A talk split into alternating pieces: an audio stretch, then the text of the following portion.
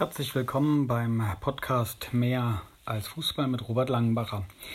Der DFB-Pokal 2018-2019 hat seine erste Runde am Montagabend beendet und die Ergebnisse sind natürlich wie so oft in der ersten Runde der, des DFB-Pokals zum Teil überraschend, aber wollen wir mal ein bisschen ins Detail gehen und mal schauen, ob noch dahinter etwas mehr steckt, dass wir noch mehr entdecken, wenn wir schauen auf diejenigen, die gewonnen haben und auf diejenigen, die verloren haben. Die größte Überraschung war natürlich, dass der Pokalsieger Eintracht Frankfurt ja weitermacht auf diesem schlechten Weg. Die vielen Veränderungen im Kader und auf der Trainerposition scheinen der Diva vom Main nicht gut zu schmecken. Die Auswirkungen davon sind ein schlechtes Abschneiden im DFB Supercup.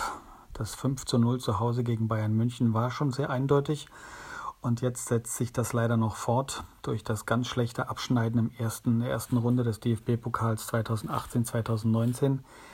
Denn dort kam es zu einem, tja, ich würde mal sagen, einem GAU für die Diva vom Main. Denn schon in der ersten Runde musste Eintracht Frankfurt, der Pokalsieger, sich geschlagen geben gegen SSV Ulm 1864.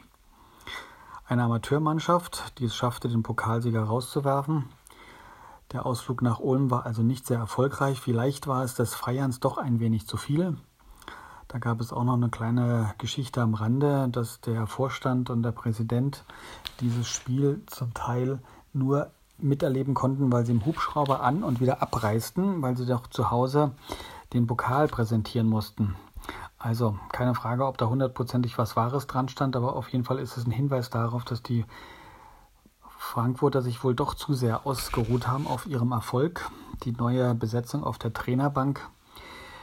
Das klingt nicht gut, wenn es jetzt zu einem schlechten Start in den ersten drei Begegnungen gibt in neuen Bundesliga, dann weiß ich gar nicht, ob es dort ja, weiterhin den Trainer geben wird oder ob es da noch wieder eine Veränderung gibt. Ähnlich schwierig könnte es für eine andere Bundesligamannschaft sein, äh, werden, nicht sein, sondern werden, und zwar den VfB Stuttgart. Eigentlich nach all dem, was in der Rückrunde der zweiten, der, der, letzten Saison geschafft wurde, ging man davon aus, dass man diesmal ganz gut startet, dass man erfolgreich ist. Man hat ja schließlich auch einen Weltmeister im Team, aber es ging nicht gut aus. In der ersten Runde gab es eine Niederlage gegen die dritte Bundesligamannschaft von Hansa Rostock. 2 zu 0, ziemlich eindeutig. Das heißt, das ist der zweite Bundesliga-Verein, der es nicht über die erste Runde hinaus schaffte. Des Weiteren sind es auch noch sechs ähm, Zweitbundesliga-Vereine, die die zweite Runde nicht erreicht haben. Das hat natürlich zum einen mit Begegnungen zu tun gegen Bundesligamannschaften. Erzgebirge Auge konnte sich nicht gegen Mainz durchsetzen und die Vierter nicht gegen die Dortmunder. Dazu werde ich gleich noch ein bisschen mehr sagen. Ähm, aber es gab auch Niederlagen in den direkten Begegnungen. Darmstadt konnte sich gegen Magdeburg durchsetzen, Paderborn gegen Ingolstadt. Da gab es dann also auch welche, die es nicht schaffen konnten. Überraschend war vielleicht noch, dass St. Pauli es nicht schaffte. Sie verloren gegen Wien Wiesbaden. Das ist jetzt keine große Überraschung nach Verlängerung. Dynamo Dresden hat es leider auch nicht geschafft. Gegen Rödinghausen, gegen die Amateurmannschaft, äh, flog man raus.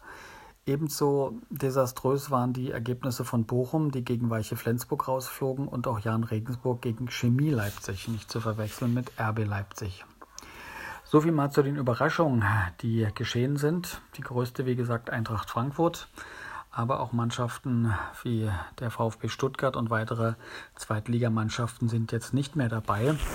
Aus den anfänglich 64 Mannschaften, die weitergekommen sind, sind jetzt 32 geworden. Ende Oktober geht es dann weiter mit der zweiten Runde. Und da sind dann halt von den Mannschaften, die überraschenderweise dabei sind, dann Mannschaften wie Flensburg, Weiche Flensburg, Chemie Leipzig, Rödinghausen zu nennen und eben Ulm 1846. Soweit mal zu denen großen und kleinen.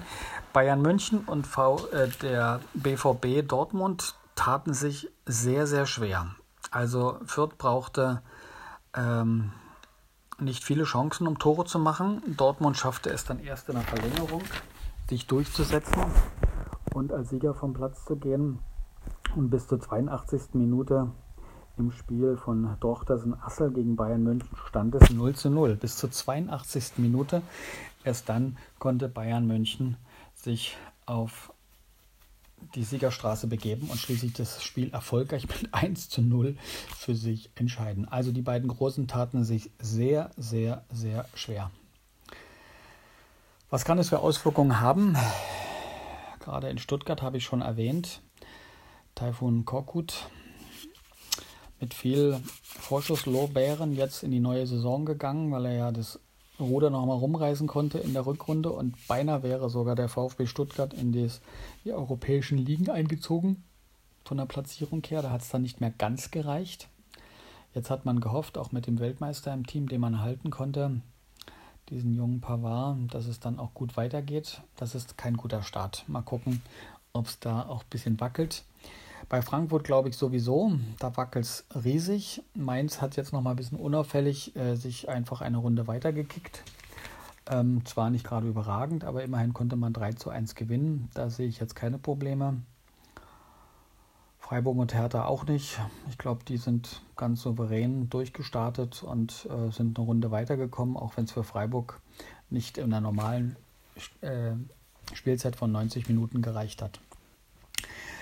Insgesamt glaube ich, dass die, tja, die Stärke der Unterklassigen natürlich in den ersten ein, zwei Runden sich auch bewähren wird. Auch vielleicht bei denen, die weitergekommen sind in die zweite Runde, sich sogar noch halten können. Bei einigermaßen glücklichen Losen ähm, kann es passieren, dass man dann vielleicht sogar noch eine Runde weiterkommt und dann sogar eines Tages vielleicht erreichen könnte, sogar ins Achtelfinale zu kommen, was dann erst im nächsten Jahr gespielt wird und vielleicht sogar bis nach Berlin zum Endspiel.